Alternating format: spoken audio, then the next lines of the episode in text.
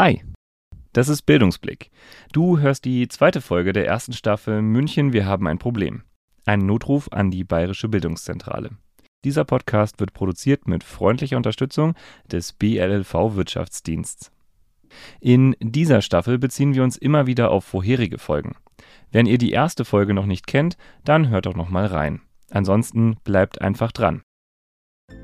Jetzt ist ein guter Zeitpunkt, euch nochmal mitzunehmen und kurz zu erklären, worum es in den nächsten Folgen überhaupt gehen soll.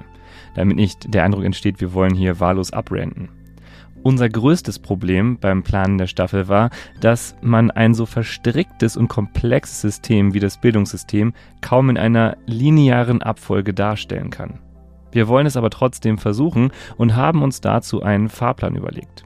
Quasi Schwerpunkte, die wir in den kommenden Folgen gemeinsam mit euch ablaufen wollen. Wenn ihr wollt, lasst euch doch einfach mitnehmen auf diese Reise.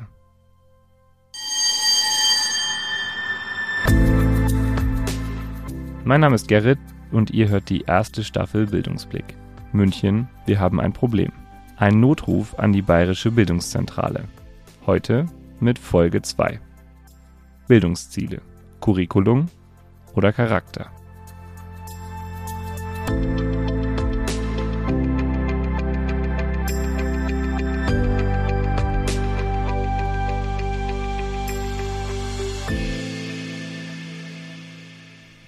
Ich glaube, die Kernfrage, die vorausgehen müsste, ist, was wollen wir eigentlich unterrichten? Was brauchen die jungen Menschen heute, wenn sie die Schule als Erwachsene verlassen, um diesen immer massiver drohenden Gefährdungslagen des Überlebens auf diesem Globus eigentlich adäquat fachlich begegnen zu können? was heißt das denn, Herz und Charakter letztendlich zu prägen? Und was braucht eigentlich dann auch ein Lehrer oder eine Lehrerin für einen organisatorischen Rahmen, damit genau das gelingen kann?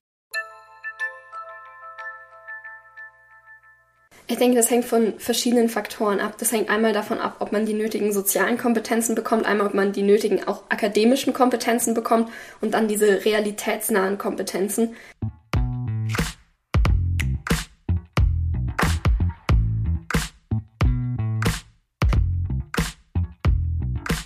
Christoph Steinbrink, den pensionierten Gymnasiallehrer und Dozenten der LMU, kennt ihr schon aus der ersten Folge. Und auch die Stimme von Dr. Julia Borgräfe, die sich für eine nationale Weiterbildungsstrategie mit Bildung im 21. Jahrhundert auseinandergesetzt hat, habt ihr schon mal gehört. Neu ist allerdings die Stimme von Marlena Thiel, die letzte der drei Stimmen gerade. Sie war zum Zeitpunkt der Aufzeichnung Sprecherin des Landesschülerrats in Bayern. Die drei stimmen uns inhaltlich auf diese Folge ein. Die letzte Folge hatten wir ja mit einer Mischung aus Bankrott und Liebeserklärung an das deutsche Bildungssystem bzw. an das bayerische Bildungssystem abgeschlossen. Bankrott, weil wir und auch viele andere BildungsakteurInnen immer größer werdende Defizite sehen. Liebeserklärung, weil wir trotzdem überzeugt sind von unserem Beruf und voller Tatendrang etwas verändern, statt nur meckern wollen. Aber das Problem muss erstmal genau benannt werden. In einem so komplexen System gar nicht mal so einfach. Wo fängt man da an? Am Ende der letzten Folge haben wir ja festgehalten, dass im Grunde alles auf die eine Fragestellung hinausläuft. Um zu beantworten, ob das System läuft, ob wir unsere Ziele erreichen, ob unsere SchülerInnen gut vorbereitet sind, müssen wir ja vorher genau definieren, welche Ziele wir erreichen wollen, worauf wir vorbereiten wollen. Was es denn eigentlich genau bedeutet, wenn PolitikerInnen sagen, es läuft gut, wir stehen gut da. Was heißt gut? Welche Anforderungen muss ein gutes Bildungssystem erfüllen? Was wollen wir lehren? Kurz, was ist eigentlich das Ziel von Schule? Es ist, wie so oft, alles eine Frage der Definition und ihr ahnt es bestimmt schon, auch hier sind sich nicht alle einig. Starten wir aber mal mit etwas Positivem, denn trotz aller Differenzen gibt es auch ein klein wenig Einigkeit. Dass es bei dem Ziel einer modernen Schule um Kompetenzen geht, da stimmt erstmal jeder zu. Mein Ziel von Schule ist eigentlich am Ende also von meiner Schulart letztendlich, also fokussiert mal die Grundschule, dass ich am Ende der vierten Klasse Kinder in den weiteren Bildungsweg entlasse, die ähm, sich und ihre, vor allen Dingen auch ihre Lernpersönlichkeit ähm, gut kennenlernen durften, angstfrei kennenlernen durften, die sagen können, unter den und den Bedingungen oder die schon eine Ahnung davon haben, unter welchen Bedingungen sie gut lernen und arbeiten können, was sie brauchen, wenn sie lernen, was sie für ein Lerntyp sind. Das können Kinder in dem Alter schon ganz, ganz wunderbar in den meisten Fällen benennen, dass sie eine Zeit hatten, in der sie natürlich auch schon Erfahrungen mit Bewertung und Beurteilung gemacht haben, aber dazu ein gesundes Bild aufbauen durften. Ne? Also auch ein gutes Verhältnis aus, naja, so ist das nun mal in den gesellschaftlichen Anforderungen, aber äh, meine Bewertung ist nicht alles und ich bin mehr als eine Note. Also zum einen Herz- und Charakterbildung, ja, das gehört unbedingt zum Erwachsenwerden. Das gehört auch äh, für Erwachsene, die in Lehrberufen tätig sind, äh, ständig wieder in, in Reflexion. Leiste ich das oder sehe ich mich als Fachbeamter, der sozusagen fachliches Wissen weiterträgt? Äh, wir müssen uns immer gewahr sein, dass wir als Person, so wie wir sind, mit unserer Herzensbildung, unserem Charakter natürlich auch den jungen Menschen begegnen und äh, sie auch an uns lernen, was Herzensbildung eigentlich heißen kann oder Charakterbildung heißen kann. Also heute würde man vielleicht eher sagen Persönlichkeitsbildung.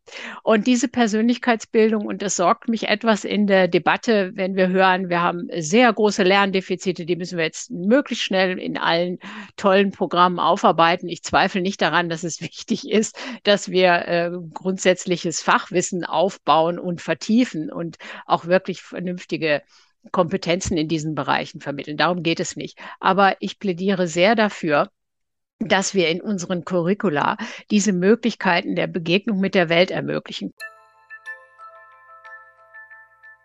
An den unterschiedlichen Perspektiven liegt. Natürlich, das Ziel der Schule ist es, auf einen Abschluss vorzubereiten und damit auf beispielsweise am Gymnasium eine akademische Laufbahn vorzubereiten. Aber ich denke, dass die Schule darüber hinaus noch sehr viel mehr leisten sollte. Sie sollte ja letzten Endes auch erziehen und zu einem selbstständigen Leben nach der Schule befähigen. Und ich denke, dafür sind soziale Kompetenzen beispielsweise auch elementar. Und das wiederum unterstützt unsere allgemeine Forderung, dass man gerade bei bildungspolitischen Entscheidungen immer mit denjenigen sprechen sollte, die das Ganze dann letzten Endes auch betrifft. Und das sind unterm Strich die SchülerInnen.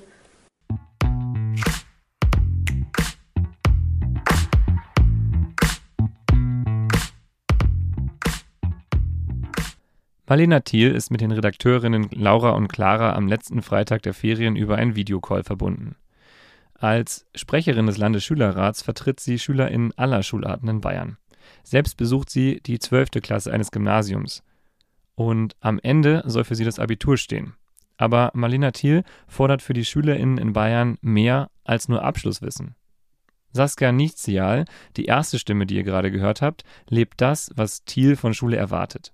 Sie ist selbst Grundschullehrerin und, vielleicht habt ihr sie erkannt, spricht auf Instagram als liniert kariert über ihre Erfahrungen. Und damit trifft sie einen Nerv. 134.000 FollowerInnen haben ihre Ideen zum Umgang mit Lernschwierigkeiten, zum Sprechen über Noten und Zeugnisse oder zum Lernen in Beziehung. Und nicht nur Schülervertreterinnen und Lehrerinnen sind sich einig, auch die Wissenschaftlerin Prof. Dr. Iris Beutel stimmt, wenn auch etwas anders formuliert, diesem Grundgedanken zu.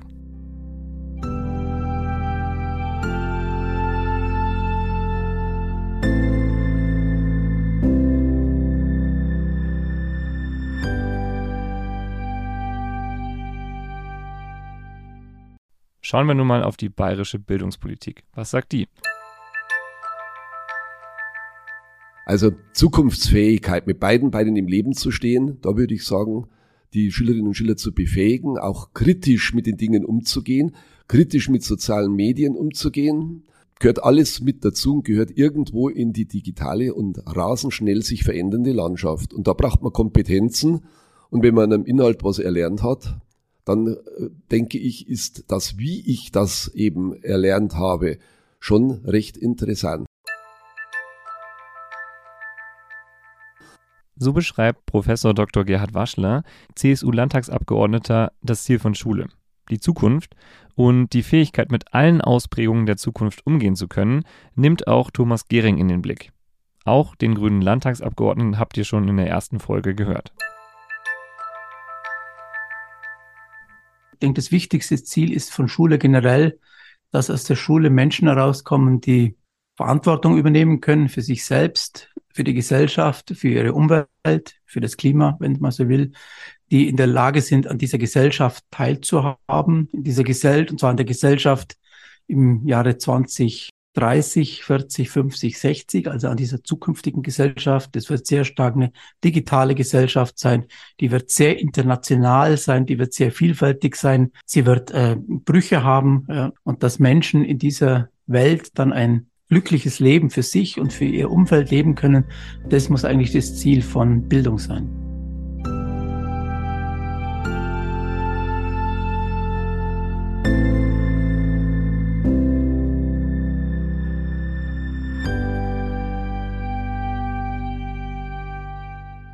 Egal ob PolitikerInnen, ExpertInnen, WissenschaftlerInnen oder Lehrkraft. Ziele wie Verantwortungsbewusstsein, Zukunftsfähigkeit und Kompetenzorientierung klingen doch sehr nach Mündigkeit, nach Partizipation, nach Persönlichkeitsentwicklung.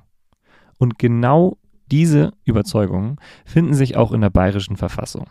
Hier ist das Ziel von Schule in Artikel 131 gegossen worden.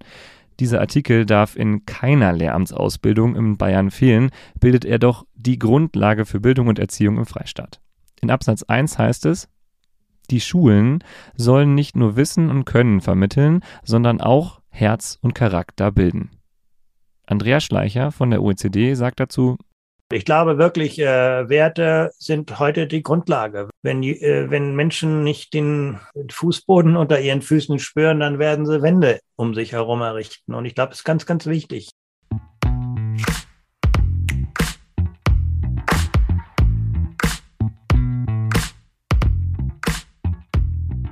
Zwischenfazit. Kompetenzen sind das Gebot der Stunde, da sind sich alle einig. Das wollen wir lehren, denn nur so können wir die SchülerInnen auf eine sich ständig verändernde Welt vorbereiten und sie fit machen für neue Herausforderungen. Diese Zielsetzung steht außerdem seit über 75 Jahren unverändert in der bayerischen Verfassung und findet breiten Zuspruch. Scheitert es also doch nicht an der Zielsetzung?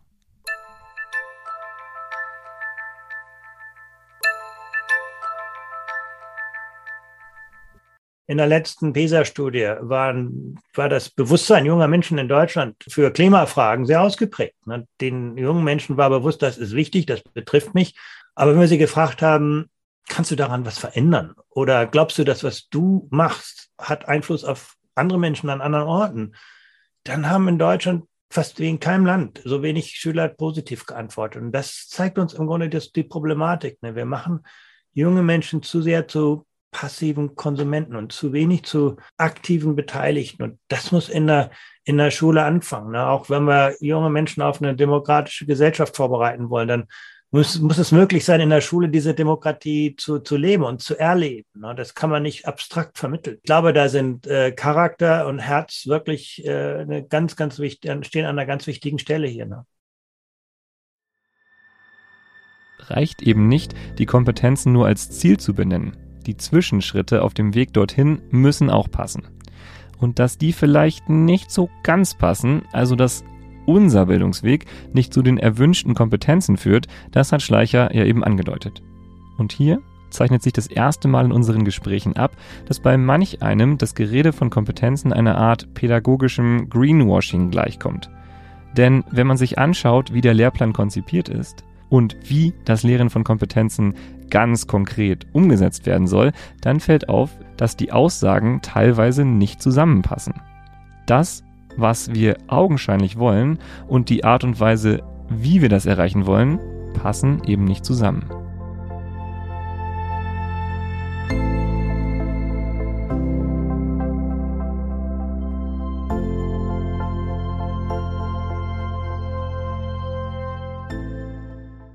Thomas Gehring von den Bayerischen Grünen hat dazu folgende Gedanken.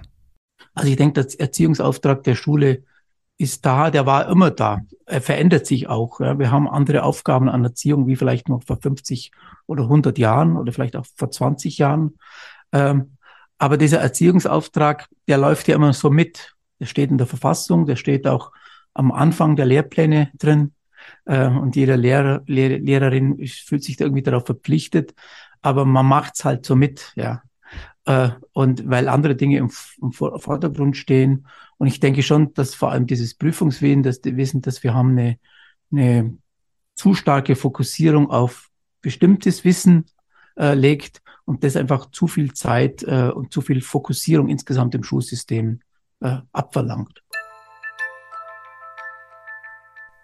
Ist das System also zu starr? Haben wir es verpasst, bildungstechnisch mit der Zeit zu gehen? Eine noch deutlichere Kritik kommt von Gerald Hüther. In unserem einstündigen Gespräch hat Hüther kein Blatt vor den Mund genommen und vor allem die Verfehlung des Bildungs- und Erziehungsauftrags immer wieder thematisiert. Also ich, ich, ich mache es jetzt und es tut mir auch leid, dass ich das immer wieder sagen muss, aber die Schule ist in keinem gesellschaftlichen System dazu da, dass die Kinder sich entfalten. Jedes gesellschaftliche System baut sich bestimmte Schulen und ein bestimmtes Schulsystem, um seine eigene Stabilität zu gewährleisten. Da sollen also welche rauskommen. In der Kaiserzeit beispielsweise sollen kaisertreue Heranwachsende da aus der Schule kommen. Dann hatten wir noch die Nazizeit. Die, die waren doch nicht daran interessiert, dass die Kinder ihre Talente und Begabungen entfalten. Die wollten ordentliche Nazis. Haben sie auch versucht, so gut es geht. Dann komme ich aus dieser ehemaligen DDR, bin dort abgehauen. Die haben doch da drüben nicht versucht, den Kindern zu helfen, dass sie ihre Talente und Begabungen entfalten, sondern das sollten brave Sozialisten werden. Und es ist irgendwo für mich ein bisschen verwunderlich, dass wir nun glauben, dass wir hier Schulen haben, die nicht dazu dienen, dieses gesellschaftliche System zu stabilisieren, was wir haben. Und nun drücken wir uns immer so ein bisschen zuzugeben, was wir für ein gesellschaftliches System haben und sagen dann Freiheit und Demokratie und also, nein, es ist ein auf Wirtschaftswachstum abgericht, ausgerichtetes gesellschaftliches System, das abhängig ist von dem Konsum der Bürger. Das heißt, was wir brauchen, damit wir hier in unser Gesellschaftssystem aufrechterhalten können, sind, ich nenne es mal, willfährige und leicht zu manipulierende Konsumenten. Wenn ich das so rumdrehe, dann muss ich ja jedes Mal sagen, wenn ich so gefragt werde, ob unsere Schule denn eigentlich einen guten Job macht, muss ich sagen, ausgezeichnet.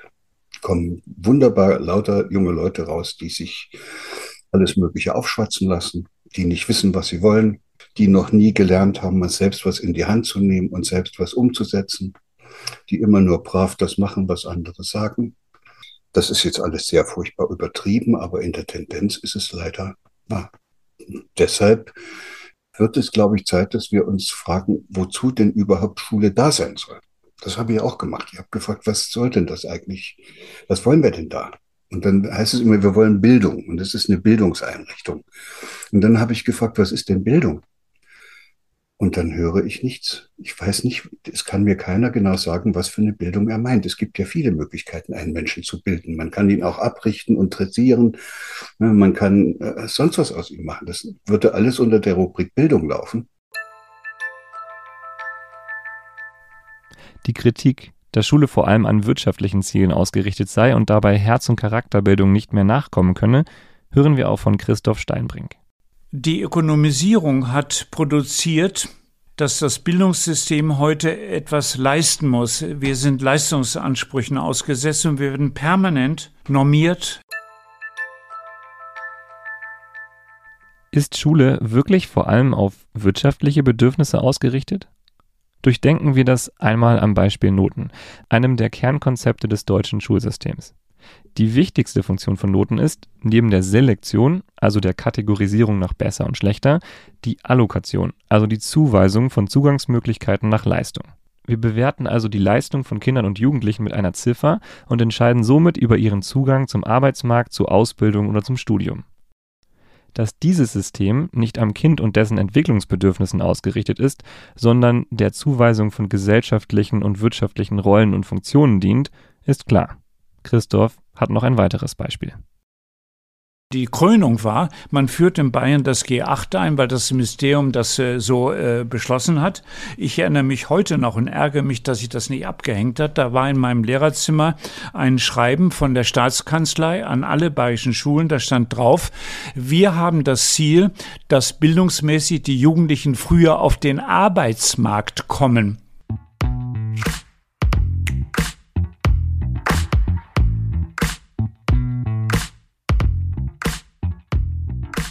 Tja, G8. Und heute dreht man wieder alles zurück, weil die Jugendlichen natürlich nicht schnurstracks in den Arbeitsmarkt eingetreten sind. Vielleicht haben auch Sie gemerkt, dass es das noch nicht gewesen sein kann, dass Sie nicht bereit sind für die Arbeitswelt und haben Ihre Herz- und Charakterbildung in Auslandsreisen, in Praktika, in Work and Travel selbst in die Hand genommen. Natürlich nur, wer es sich leisten konnte, klar. Aber zum Thema Chancengleichheit dann in Folge 3 mehr. Kleiner Teaser. Zurück zu dem Vorwurf, dass Schule an Wirtschaft ausgerichtet sei. Christoph Steinbrink und Gerald Hüther kritisieren diesen Umstand ja teils sehr scharf. Aber wäre das denn so schlimm? Ist Wirtschaft wirklich nur reproduktive Leistung? Müssen sich eine wirtschaftliche Ausrichtung von Schule und die Bildung von Herz und Charakter zwangsläufig widersprechen? Nicht unbedingt. Das beweist unser Gespräch mit Andreas Schleicher von der OECD. Ja, ich glaube, die Dinge, die man leicht unterrichten kann, die man vielleicht auch leicht testen kann, die lassen sich heute eben auch leicht digitalisieren. Wir sind gut darin, zweitklassige Roboter zu bilden, Menschen, die einfach gut wiedergeben können, was wir ihnen mal vorher erzählt haben. Aber äh, was macht uns zum Menschen in der Welt, in der eben die Digitalisierung viele dieser Routinefähigkeiten übernommen hat? Und ich glaube, was heute entscheidend ist, nicht kann ich das Wissen unserer Zeit wiedergeben, kann ich dieses Wissen in Frage stellen, kann ich dieses Wissen in Bezug stellen, kann ich die Punkte verknüpfen, wo die nächste neue große Innovation entsteht, kann ich über die Grenzen von Fächern hinwegdenken. Wissen kann ich also digitalisieren. Dafür kann ich Roboter oder künstliche Intelligenzen einsetzen.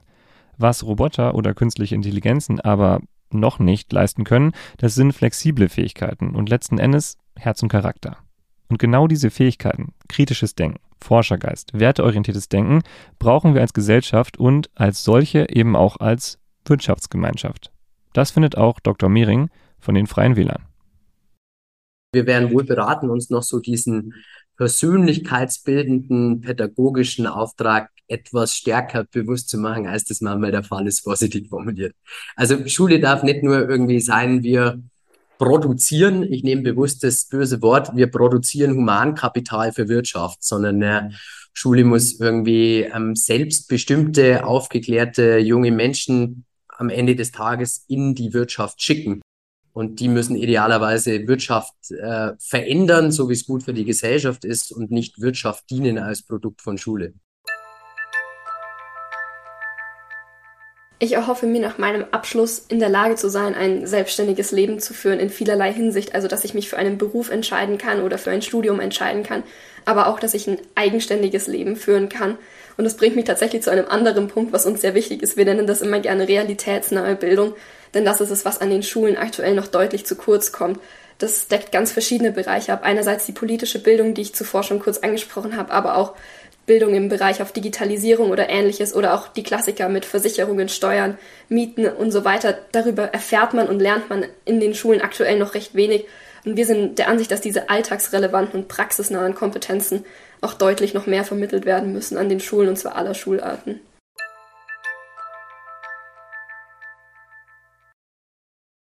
Digitalisierung, Versicherung, Steuern, Mieten.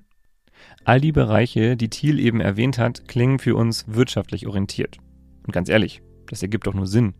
Weshalb sollten Schülerinnen und Schüler, die doch mitbekommen, was in der Arbeitswelt um sie herum geschieht und mit welchen Herausforderungen sich beispielsweise ihre Eltern konfrontiert sehen, nicht den Wunsch haben, darauf angemessen vorbereitet zu werden? Und Achtung, jetzt werden wir hoffnungsvoll bis naiv. Vielleicht lässt sich so alles vereinbaren. Vielleicht sind Persönlichkeitsentwicklung, Herz- und Charakterbildung, also Interessen des Kindes, auch Interessen eines modernen Wirtschaftssystems. Und am Ende profitieren alle davon, wenn Kinder und Jugendliche in Schulen Bildung für ihr Herz und für ihren Charakter erfahren.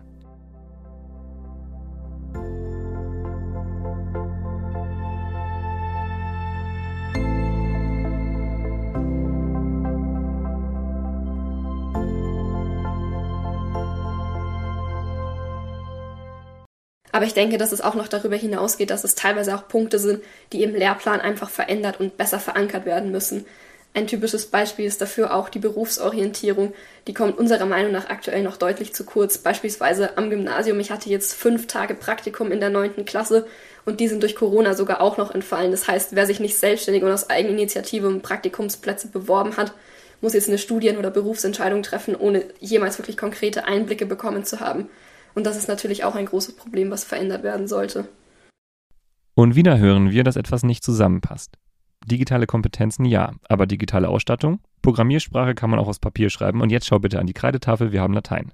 Jugendliche früher auf den Arbeitsmarkt? Oh ja, bitte, hier entlang. Aber Berufspraktika im Gymnasium? Mein Gott, die Gen Z ist so unselbstständig, können die das nicht einfach in den Ferien machen? Na gut, eine Woche kriegen wir unter, aber nur in der neunten, danach ist Abi. Und jetzt kommt das Beste. Sind unzufrieden mit dem, was da von der Schule kommt und leider fällt den meisten dieser Führungskräfte aber nichts anderes ein, als dass sie das einfordern, was traditionell ihrer Meinung nach Schule zu leisten hat. Also noch mehr Mathe, noch mehr Naturwissenschaft, noch mehr Prüfung, noch mehr Druck.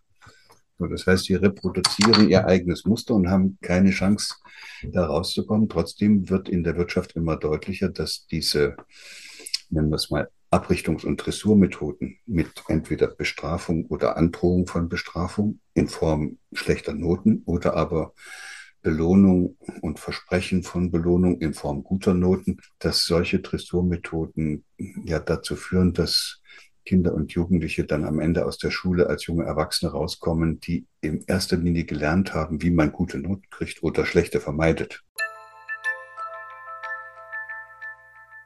Das, was Gerald Hüther da sagt, klingt drastisch, kommt mir persönlich aber leider sehr bekannt vor.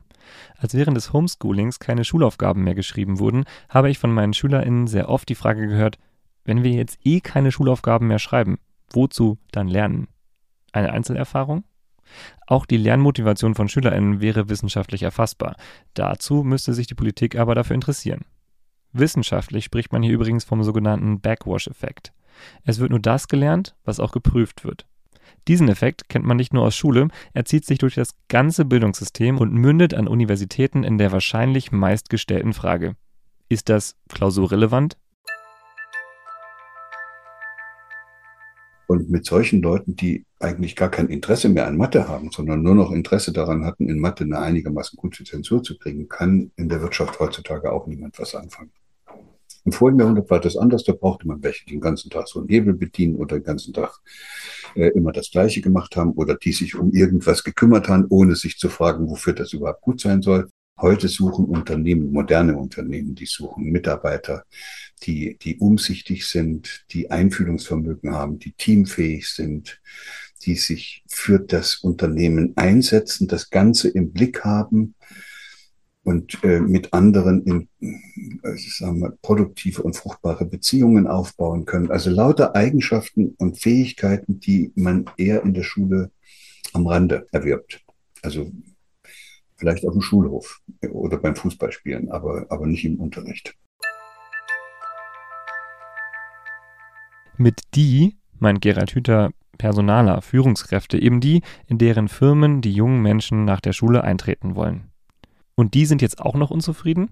Super. Klassische Lose-Lose-Lose-Situation. Die Lehrkräfte machen die wirtschaftliche Orientierung dafür verantwortlich, dass sie keine Zeit für Herz- und Charakterbildung haben. SchülerInnen wünschen sich eine praxisnahe wirtschaftliche Orientierung der Schule, weil das für sie einem Stück Lebenspraxis gleichkommt. Und dann kommt die Wirtschaft, um die sich ja hier alles zu drehen scheint und sagt, ja nee, können wir so nicht gebrauchen. Zynismus beiseite. Wir gewinnen mehr und mehr den Eindruck, dass unser Problem gar nicht die Ausrichtung am Wirtschaftssystem ist, sondern die Ausrichtung an einem Wirtschaftssystem vor 50 oder vor 100 Jahren, wo Wissen eben nicht von Robotern oder von künstlicher Intelligenz geleistet werden konnte, wo man nicht einfach irgendwas in den Taschenrechner oder einen Computer eingetippt hat und zack, ein Ergebnis hatte. Und wie kann das sein? Wie können so viele AkteurInnen genau diese starre Orientierung kritisieren und das Schulsystem bleibt stehen, während sich die Welt weiterdreht?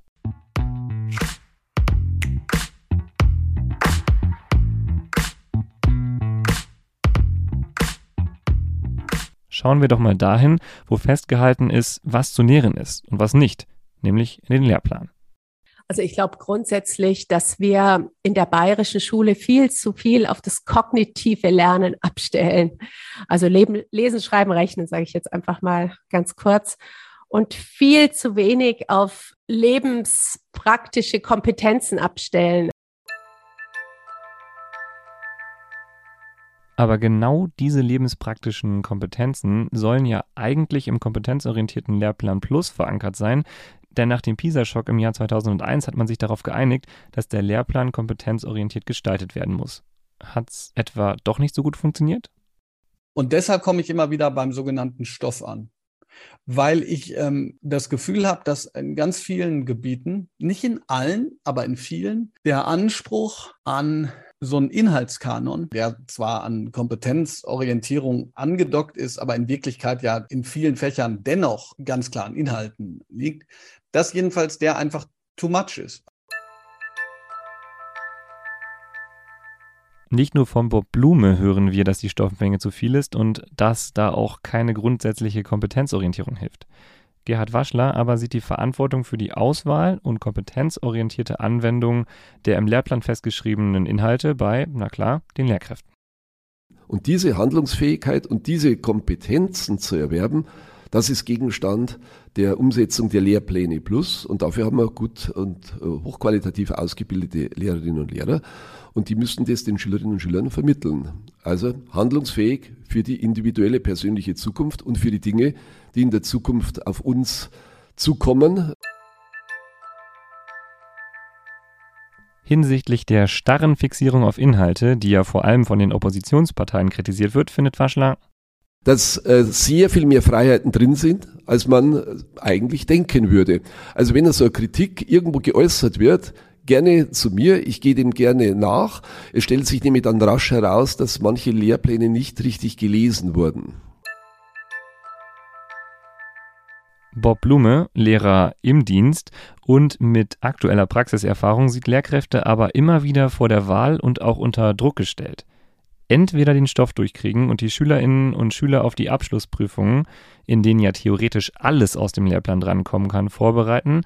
Oder man entscheidet sich individuell dagegen, alles durchzukriegen. Ich habe jetzt gerade ähm, Zitate in, in der Luft gemacht und ähm, hat sozusagen den Mut, bestimmte Inhalte nicht zu machen. Aber damit wird aus meiner Sicht ein strukturelles Problem auf die ähm, Schultern von Einzelpersonen gelegt. Und ich finde eigentlich, dass die Struktur dafür da ist, die Einzelpersonen zu unterstützen und nicht dafür da ist, damit man gegen sie arbeitet. Als Regelschullehrkraft stehe ich also vor der Wahl. Ich kann mir einerseits die Zeit nehmen, mich auf Kompetenzen zu fokussieren, die ja auch im Lehrplan stehen, unterstütze meine SchülerInnen damit in ihrer Persönlichkeitsentwicklung und bereite sie eben genau auf diese sich wandelnde Gesellschaft und Wirtschaft mit immer neuen Herausforderungen vor. Damit riskiere ich aber, einzelne Inhalte zeitlich nicht zu schaffen und es könnten ja genau diese Inhalte in den Abschlussprüfungen abgefragt werden. Oder ich sehe es als wichtigstes, weil naheliegendstes Ziel die Abschlussprüfung. Thematisiere alle Inhalte im Unterricht und bereite meine SchülerInnen optimal auf die Prüfungsfragen vor. Diese SchülerInnen wüssten dann sicherlich, wer wann welchen Roman geschrieben hat und wieso der Teppich darin blau war, aber in dem Augenblick, in dem sie ihr Abschlusszeugnis in den Händen halten, würden sie uns zu Recht vorwerfen, dass dieses Wissen, sollte man es jemals wieder gebrauchen können, nur einen Klick entfernt ist. Hören wir dazu nochmal Stimmen aus der Praxis. Die Lehrkräfte Nichtzial und Blume erzählen von ihren Erfahrungen mit Inhalten. Kinder, die ein fundiertes ähm, Allgemeinwissen haben, denke ich, das ist einfach schon auch noch wichtig, dass wir da ja auch Lerninhalte haben und dass die aber wirklich auch an die Erfahrungs- und Lebenswelt der Kinder anknüpfen, dass ich also nicht mehr mit irgendwelchen Glühlampen daherkommen muss und den Kindern den Aufbau einer Glühlampe erklären muss, wo in keinem Wohnzimmer mehr eine wirklich originale Glühlampe hängt, aber in jedem Arbeitsheft der dritten, vierten Klasse das noch drin ist. Also dass ich wirklich ähm, ihnen Wissen an die Hand geben konnte, das ihnen in ihrer tatsächlichen weiteren Welterfahrung äh, auch ähm, ja was bringt. Und ähm, mein Ziel ist auch, ähm, ja, auf die Zeit, die danach kommt, vorzubereiten. Die, ich glaube, die nächsten Jahre werden spannend gesellschaftlich und dass Kinder da, sage ich mal, zum einen ein solides Selbstbewusstsein mitbringen und sagen, ich weiß ein bisschen, ich habe mich kennenlernen dürfen, ich weiß ein bisschen, wer ich bin und ähm, die positive Erfahrung gemacht haben, wie wertvoll es ist, jemanden an der Seite zu haben, in dem Fall mich oder natürlich die Eltern. Und dass sie wissen, wie sie medial ähm, agieren können, dass sie wissen, wo sie sich Wissen herholen können, wenn nicht über die Schule und die Lehrkraft Und ähm, ja, das sind so, so, so Bereiche, die so zusammenführen, aber man merkt an der Stelle schon, was wir eigentlich für einen anspruchsvollen Beruf und für eine anspruchsvolle Aufgabe haben. Aber oftmals ähm, nach dem Abitur. Ähm, Schülerinnen und Schüler rückwirkend sagen, sie haben ihre Schulzeit als nicht sinnvoll erlebt. Und ich finde, das kann nicht sein. Und jetzt gibt es halt verschiedene Möglichkeiten, das zu interpretieren. Ja, die einfachste ist zu sagen, die sind halt zu doof. Ähm, das ist so eine Boomer-Geschichte. Damit hat man es dann, damit hat man es dann geklärt. Obwohl man dann natürlich ne, als die Frage beantworten müsste, wenn sie zu, zu doof sind, was haben wir für ein System, in dem sie am Ende zu doof sind, um zu verstehen, was sie für ein System haben.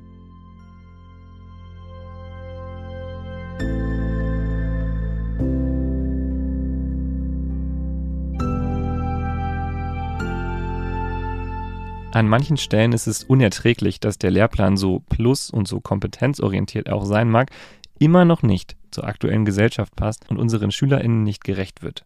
Ja, und jetzt? Sollen wir weitermachen wie bisher und die Entscheidung auf die Einzelperson abwälzen?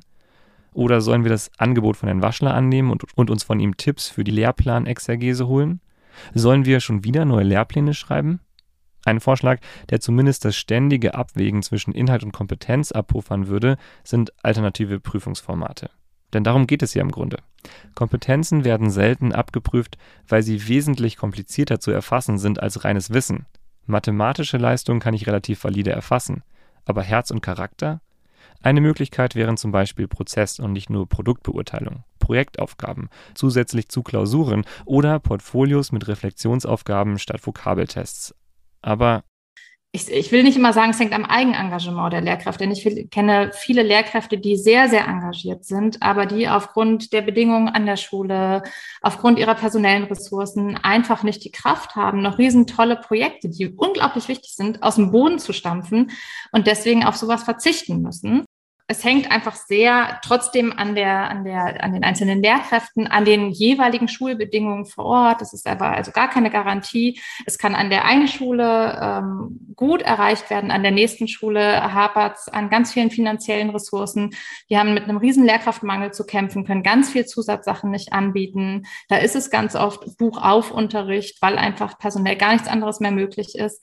Und ähm, dadurch hängt das einfach an solchen Zufällen. Und das finde ich ganz, ganz, ganz schwierig. Saskia Nichtsjahl fasst es zusammen. Der Einsatz der einzelnen Lehrkraft ist eben begrenzt. Gerald Hüther hätte noch eine wildere Idee im Petto. Eine, die am System ansetzt. Warum schaffen die Politiker nicht diesen Numerus Clausus einfach ab und sagen, wir haben inzwischen so wunderbare digitale Verfahren, um die Eignung eines, eines Kandidaten zu prüfen. Wir brauchen jetzt nicht Zensurendurchschnitte, um herauszufinden, ob einer sich für ein Medizinstudium eignet. Und äh, deshalb, liebe Universitäten, liebe weiterführende Bildungseinrichtungen, sucht euch gefälligst eure Kandidaten selber aus. Missbraucht nicht länger die Schule für einen Job, der, der eigentlich euer Job ist. Und da wünsche ich mir von den Lehrern natürlich, dass die das endlich verstehen und sagen, das wär's ja. Dann hätten wir ja endlich dieses Problem los, dass wir die Kinder dauernd bewerten müssen. Und dann können Sie sie durchlaufen lassen und das Kind weiß, es muss sich dann auf eine Universität bewerben und wenn es Medizin studieren will, muss es irgendwas tun. Wir haben natürlich nicht alle Lehrkräfte dieser Erde befragt, aber in unserem Team und Dunstkreis findet die Idee Zuspruch. Wenn man sich dann endlich auf die Aufgabe konzentrieren könnte, für die die meisten den Beruf überhaupt ergriffen haben. Kleines Angebot von uns. Fragt doch mal ein paar Lehrkräfte in eurem Umfeld, weshalb sie Lehrkräfte geworden sind. Für jedes weil ich Kinder bewerten und damit über ihre weitere Lebenschancen entscheiden möchte, schenken wir dir ein paar Bildungsblick Tennissocken. Spaß beiseite. Der zentrale Gedanke hinter dem Lehrberuf ist doch, Kinder und Jugendliche auf ihrem Entwicklungsweg zu begleiten und ihnen das Zeug zu lebenslangem Lernen mitzugeben. Kommen wir zurück auf Ihr Zitat der Bayerischen Verfassung, äh, Schule soll Herz und Charakter stärken. Also was nehmen denn Schüler mit, wenn wir das Beispiel mal nehmen, wenn sie überhaupt keinen Raum haben, also wenn sie ein Bedürfnis haben und sie werden nicht gehört? Und dieses Bedürfnis ist ja legitim. Es ist ja gut, dass diese Bedürfnisse adressiert werden und zu sagen, äh, zum Beispiel, ich möchte gerne wissen, wie ich Fake News erkenne. Ich halte das für ein ganz wichtiges Thema. So, und dieses Bedürfnis wird, wird ignoriert aus der Wahrnehmung der Schülerinnen und Schüler. Sie, sie werden, sie adressieren dieses Bedürfnis. Was macht das mit einem Herzen? Was macht das mit einem Charakter? Ja, ist es dann wichtiger, tatsächlich noch zehn Seiten Lateinvokabeln zu lernen? Oder ist es wichtiger zu sagen, ich habe dein Bedürfnis gehört und ich halte das für wichtig und für relevant? Und ich baue jetzt mit dir eine Möglichkeit, wie du genau das bekommst, damit du das lernst. Und was macht das mit Herz und Charakter? Ja, und wenn wir das ernst meinen mit Herz und Charakter, dann braucht es eben genau diese Räume, die Sie gerade beschrieben haben, in denen das möglich ist und denen die, die Schülerinnen und Schüler eben auch merken, dass sie ernst genommen werden ne, mit diesem Bedürfnis. Weil ansonsten mache ich halt, was mir gesagt wird, aber ich komme nicht ähm, in die proaktive Rolle, die ich mir jetzt äh, als ehemalige Personalerin immer gewünscht hätte, zu sagen, Leute, ihr wisst am besten, besten, was ihr lernen sollt, also kümmert euch darum, dass ihr das lernt. Wenn ich aber in meiner Schulzeit gelernt habe, dass ich sowieso ignoriert werde, ja, mit meinen Bedürfnissen, ja, was das Thema Lernen angeht, warum sollte ich das denn dann mit 18, 19, 25, 30 fortsetzen? Nochmal zur Erinnerung. Dr. Bohrgräfe beschäftigte sich im Rahmen ihrer Abteilungsleitung des Bereichs Digitalisierung und Arbeitswelt im Bundesministerium für Arbeit mit lebenslangem Lernen. Auch Bildungsinnovatorin Corinna Saal findet klare Worte. Also die Benotung ist für mich aus verschiedenen Gründen ein Problem. Und ich weiß, es ist eine äh, ganz heiße Debatte, weil natürlich direkt kommt, wir müssen ja vergleichen können, wir müssen wissen, wer für etwas geeignet ist. Das müssen wir auch, das ist absolut klar. Äh, wir brauchen aber viel mehr eine Basis erstmal, um Voraussetzungen für eine gute Benotung eigentlich schaffen zu können. Und diese Basis ist für mich Beziehung. Äh, die Fähigkeit, in Beziehungen gehen zu können, Beziehungen ähm, auch als Erwachsener mit Kindern und Jugendlichen zu gestalten, weil die Verantwortung dafür haben immer wir Erwachsenen, das haben nie die Kinder und Jugendlichen, die lernen das an unserem Beispiel. Aber dafür gibt es in der Schule keine Zeit.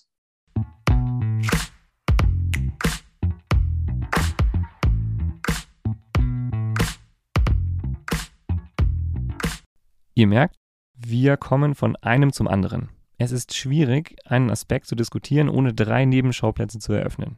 Jeder problematische Umstand zieht einen solchen Rattenschwanz nach sich, dass es im Grunde keine einfache Lösung gibt.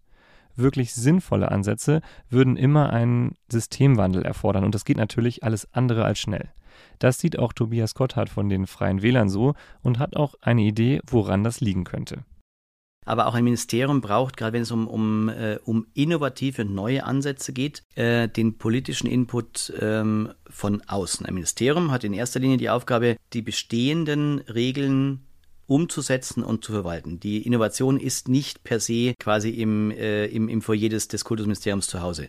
Oh, schwieriger Satz, aber, ähm, aber doch, dazu stehe ich. Ähm, und deswegen braucht es den politischen Impuls. Und der ist aber in den letzten Jahren der Pandemie etwas hinten, hinten angestanden.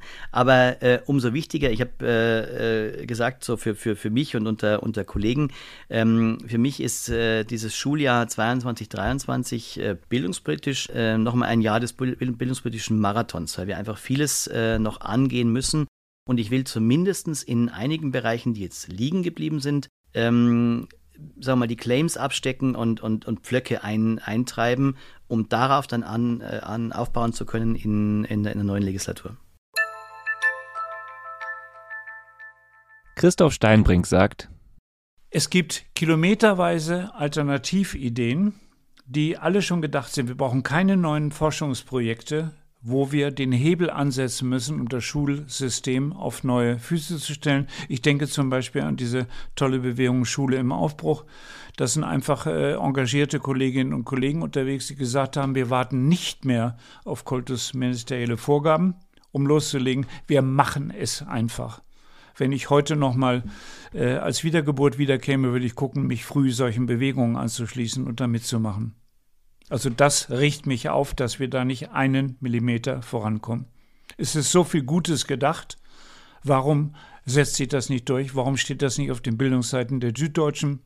Warum ist das nicht in Rundfunk- und Fernsehsendungen das zentrale Thema? Denn wir sind uns einig, ohne Bildung ist, wir, wir haben keine Bodenschätze groß in Deutschland. Bildung ist ein, äh, im, im bildlichen Sinne, ein Schatz und der muss gepflegt werden und da muss man Geld in die Hand nehmen und gute Ausbildung betreiben für die Menschen, die sich darin bewegen.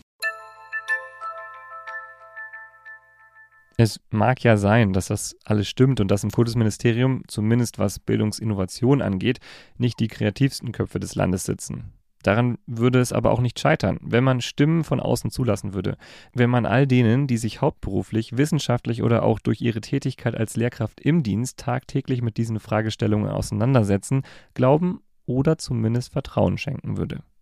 Und jetzt, wie gesagt, sind wir an dem Thema äh, kreatives Denken. Also da ist sehr, sehr viel möglich. Richtig ist, dass sich nicht immer alle Länder an allen diesen Themen beteiligen, weil oft äh, die Schule noch sehr äh, traditionell aufgestellt ist. Ne? Da wird dann gesagt, das ist nicht Thema der Schule oder nicht Aufgabe der Schule und deswegen sollen wir Schulen da auch nicht dran bewertet werden. Aber ich glaube, wir müssen heute die Frage stellen, was braucht die Gesellschaft? Und der Schulerfolg muss das sein, was junge Menschen später im Leben brauchen. Wenn das noch nicht so gut verankert ist in den Schulen, dann müssen wir daran arbeiten. Aber äh, ich glaube, die schlechteste Lösung ist, äh, einfach wegzuschauen. Ne? Unser Fazit. Von vielen Seiten wird sich über Inhaltsfixierung von Schule beklagt und es wird sich der Einbau von Kompetenzen gewünscht. Und das, obwohl Lehrpläne eigentlich schon kompetenzorientiert geschrieben sind. Für diese Kompetenzen bleibt aber meistens keine Zeit, denn der Lehrplan ist bis unters Dach vollgepackt. Und natürlich stimmt es, wenn Waschler sagt, wir hatten schon immer einen pädagogischen Freiraum und den pädagogischen Freiraum hat man auch heute noch. Also wenn ich als, jetzt sage ich, ich bin unter anderem auch Germanist, gut, habe auch Religion unterrichtet, da war äh, einiges natürlich an Dingen enthalten, die ähm, für uns äh, völlig unstrittig waren, dass die an zentraler Stelle behandelt werden müssen. Aber dass ich auf aktuelle Gegebenheiten eingehen kann im Rahmen des pädagogischen Freiraums, das war früher so und ist auch heute so. Und das wissen auch die Lehrerinnen und Lehrer draußen, weil sie in ihrer Ausbildung das lernen und auch umgehen können damit. Wir haben diese Freiräume. Wir haben die Wahl. Aber es ist letzten Endes eine Scheinwahl, denn während mangelnde Prüfungsergebnisse schnell auf die Lehrkraft zurückfallen, zeigt sich mangelhafte Berufstauglichkeit von SchülerInnen erst viel, viel später. Und mangelhafte Lebenstauglichkeit sowieso. Welche Wahl wird da wohl meistens getroffen? Hier endet unsere zweite Folge. München, wir haben ein Problem. Ein Notruf an die Bayerische Bildungszentrale.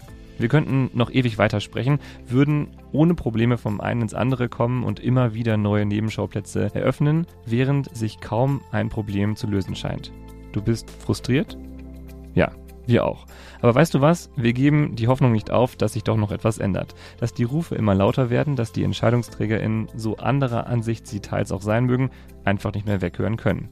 Und weil wir die Hoffnung nicht aufgeben, machen wir auch weiter mit unserem Podcast und hoffen, dass du mit uns gemeinsam dranbleibst.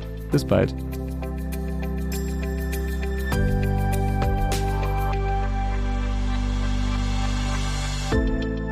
Das war Bildungsziele. Curriculum oder Charakter. Die zweite Folge unserer Staffel München, wir haben ein Problem. Ein Notruf an die Bayerische Bildungszentrale. Dieser Podcast wird produziert mit freundlicher Unterstützung vom BLLV Wirtschaftsdienst.